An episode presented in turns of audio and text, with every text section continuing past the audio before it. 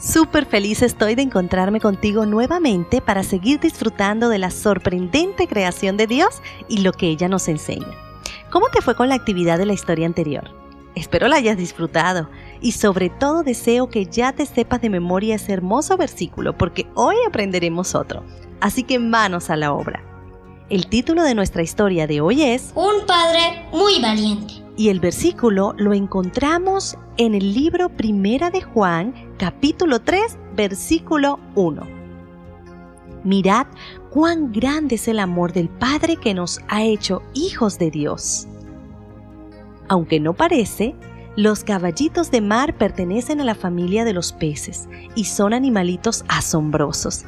Existen más de 30 especies en todo el mundo son muy lentos al nadar, pero tienen una sorprendente habilidad de cambiar de color dependiendo del lugar donde se encuentren.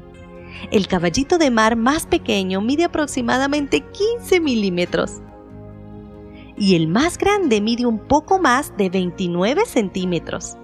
La forma de su cabeza y cuello ha sido la razón de su nombre. Sus ojos tienen la habilidad extraordinaria de moverse de forma independiente a un lado y al otro, así que pueden mirar adelante y detrás al mismo tiempo. Ellos no tienen dientes y su hocico tiende a ser muy grande en proporción con su cuerpo. Pero quizás la característica más peculiar y la que quiero resaltar el día de hoy es que el caballito de mar macho es el encargado de llevar a los bebés en la bolsita que tiene en su zona abdominal. Es decir, el macho es el que se embaraza.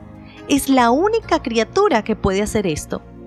La hembra coloca los huevitos de sus crías en la bolsita de papá y luego de 45 días él empieza a rozar su bolsa contra una concha o roca. De esta manera rompe algunos de sus tejidos internos y salen sus bebés. Un caballito de mar puede dar a luz de 500 a 1500 crías aproximadamente. ¡Qué cantidad de hijos, ¿verdad? Pero aquí no termina el trabajo de papá caballito. Durante los primeros días, sus bebés entran y salen de la bolsa según el peligro que haya en el exterior. Este es un proceso agotador y algo doloroso para el caballito de mar. Sin embargo, él siempre está allí dispuesto a recibir y proteger a sus crías.